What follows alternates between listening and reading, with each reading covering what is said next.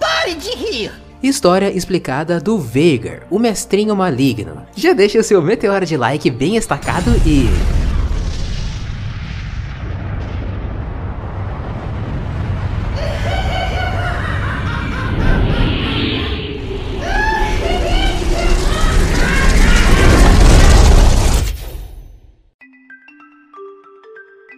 Bandópolis é um reino mágico que existe em outro plano, diferente de Runeterra. Ele fica no plano espiritual, sendo que esse plano possui várias camadas de existência. Tanto é que mais pra frente eu vou falar sobre as guerras rúnicas, em que nessa guerra os magos tiranos, manipulando magia das sombras, tinham descoberto uma dessas camadas do reino espiritual, onde eles conseguiam entrar e invocar monstros, ou transformar a si mesmos em monstros, e assim eles conseguiam derrotar os seus inimigos através do som sonhos, da subconsciência. Dessa camada do plano espiritual é de onde vem o Nocturne, por exemplo, e também a camada pelo qual o mestre Kusho, o pai do Zed e do Shen, tanto lutou como o Olho do Crepúsculo para manter a caixa preta isolada, protegida, até que o Zed encontrou e dominou a antiga magia das sombras. Então, a fonte mágica do Zed é a mesma fonte de origem do Nocturne, e apesar de serem de naturezas diferentes, não é errado dizer que tanto o Nocturne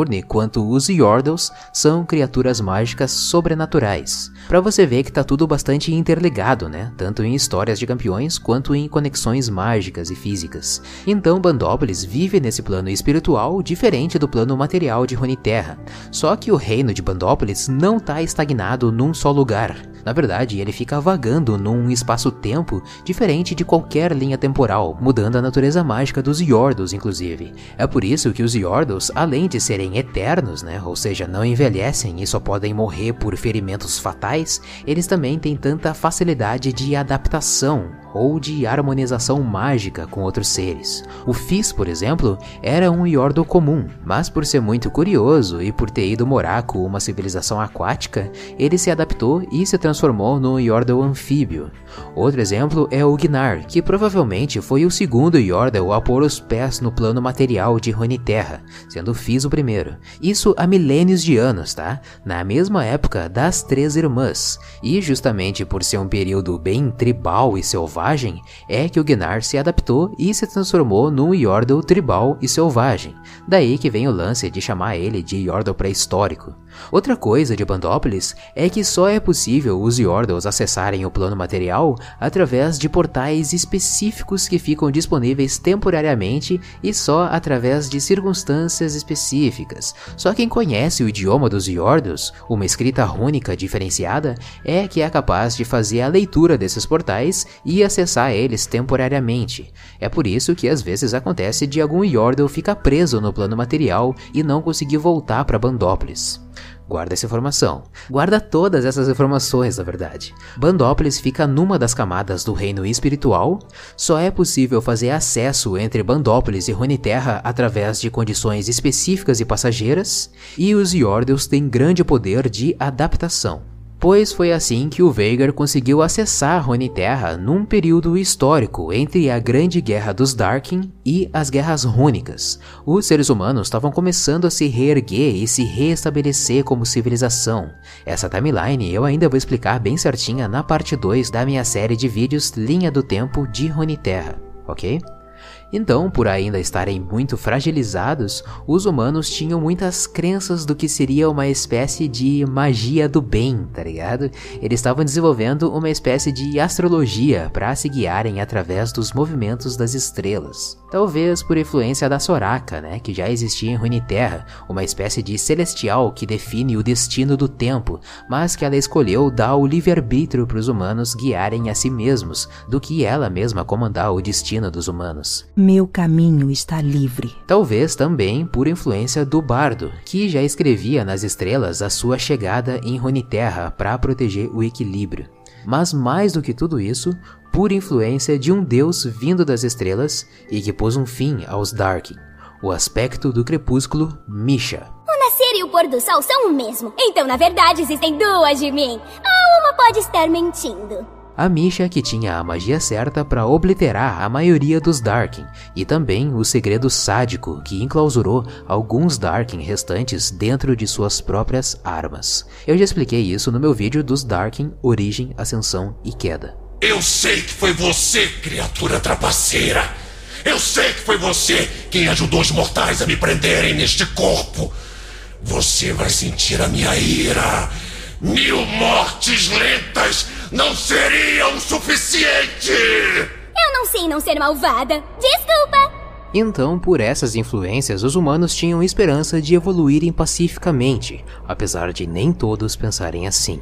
O Veigar se disfarçou entre os humanos e, acreditando ser um ótimo feiticeiro, ele decidiu estudar a magia celestial com esses mortais. Todo Yordle tem um talento inato com a magia, afinal, eles são criaturas mágicas extraplanares, e o Veigar se destacava por conta disso.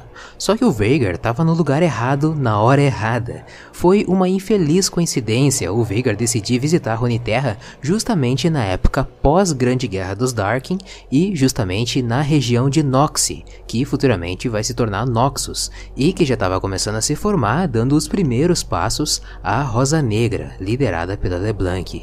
Então, provavelmente, a LeBlanc já percebia que aquele baixinho feiticeiro primoroso se tratava de algo sobre-humano. Observe atentamente. Não só isso, como eu já falei que nem todos pensavam em evoluir pacificamente, o falecido mestre de guerra San Uzal tinha conseguido ressuscitar, agora como Revenant de Ferro, Mordekaiser. Aceite a sua ruína.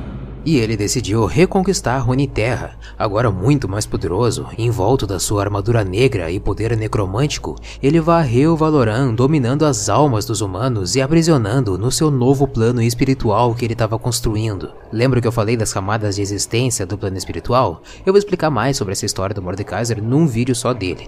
Então, o Mordekaiser chegou em Noxie com o seu exército e encontrou esse bando de magos fracos manipulando magia pacífica. Era o inúteis para ele. Mas como Mordekaiser já não era mais um simples humano, ele reconheceu naquele baixinho feiticeiro algo a mais. E agarrando o baixinho pelo pescoço com a sua manopla de ferro, ele viu que se tratava de um Yordle, uma das criaturas potencialmente mais poderosas do universo. Eu conheço seus segredos pequeninos. Nem mesmo vocês podem escapar de mim.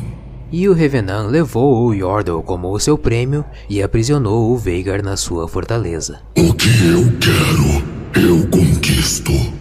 Então, o que estava acontecendo nesse período histórico? A construção do Bastião Imortal, a fortaleza do Mordekaiser, a dominação de Noxie como Império do Mordekaiser, o aprisionamento do Veigar no Bastião Imortal e a aliança entre o Revenant e um ciclo de magos de confiança, entre eles a LeBlanc, que, como eu já falei, estava começando a formar a Ordem Secreta Rosa Negra junto do Vladimir. Isso eu já expliquei nos vídeos de história explicada da LeBlanc e do Vladimir. Também na Lore da Tristana tem uma passagem que fala de um feiticeiro em volta de uma energia maligna que destruiu um dos portais de Bandópolis. Supostamente esse feiticeiro seria o Mordekaiser, que destruiu o portal justamente para impedir de que o Veigar pudesse de repente fugir do Bastião Imortal e acessar esse portal, deixando assim então o Veigar completamente preso no plano material. Então é a partir daqui que começa a tortura.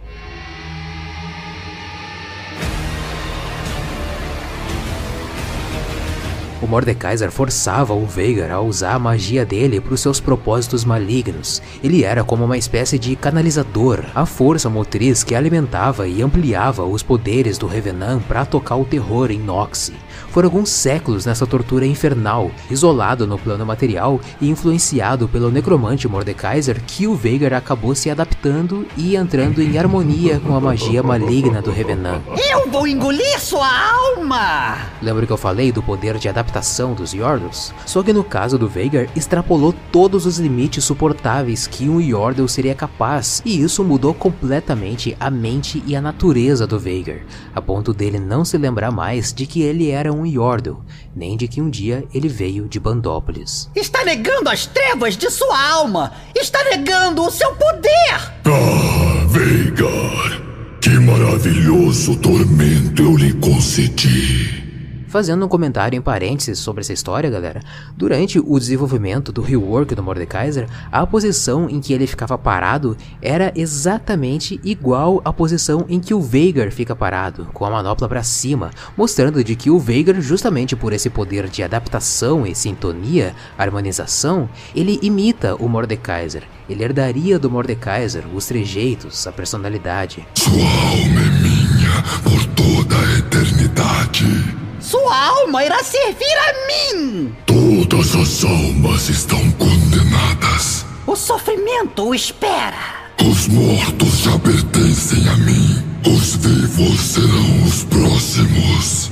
Neste momento, seus entes queridos estão sofrendo. Mas toda essa tortura acabou quando a LeBlanc colocou em prática os seus planos de conspiração contra o Revenant. Surpresa em me ver? Quando ela finalmente fechou uma aliança com o Vladimir, consolidou a Rosa Negra e unificou as tribos noxianas para um ataque contra o Bastião Imortal. Noxianos proclamando força. Patético. E como a LeBlanc fazia parte do círculo de confiança do Mordekaiser, ele nem desconfiou de que a LeBlanc tivesse criado uma magia que separasse a alma dele da armadura negra, apesar de que ele estava preparado sim para qualquer coisa de ruim que acontecesse com ele eventualmente. Ah, a Rosa Negra. De suas fúteis manipulações. Então, o Revenant foi banido do plano material. As tribos noxianas unificadas se estabeleceram no Bastião Imortal e, quando explorando as masmorras da fortaleza, encontraram aquela criatura deplorável e irreconhecível.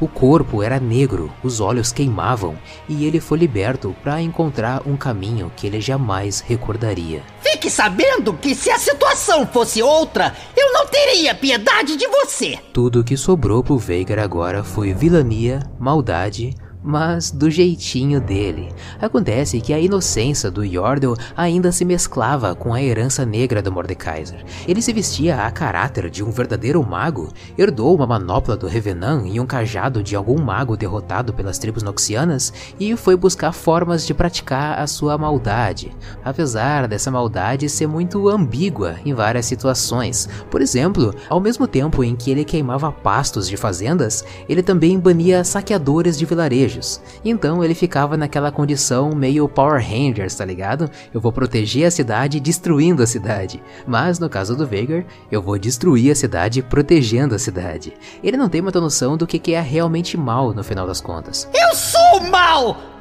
Pare de rir! Outro caso acontece no conto A Verdadeira e Horrível História da Besta da Torre de Bolehan. Nesse conto, o Veigar derrotou um antigo mago da Torre de Bolehan, que não se sabe exatamente a localização, mas que fica ali por volta de Noxus. Alguns soldados foram lá verificar o que tinha acontecido quando o Veigar aparece altivo, causando temor nos soldados. Desista agora! Mas a líder deles consegue manipular a inocência do Veigar, puxando o saco dele, dizendo que ele é um grande mago, pede desculpas pela intromissão dos soldados e que ela conhecia um primo de um amigo que ela ouviu falar de um feiticeiro que vivia longe dali e que provavelmente o Veigar quisesse desafiar esse feiticeiro. Daí, ao invés de matar os soldados, o Veigar pede para falar com esse primo do amigo dela e fica tudo bem. É bem engraçadinha essa história e muito fofa também. É um caminho mais curto, mas não tem nada a ver com o meu tamanho! E é assim que o pequeno mestre do mal vive por Runeterra estacando a sua magia das estrelas. Eu, Veiga, acabarei com todos vocês! Meu poder de luta é de mais de 8 mil!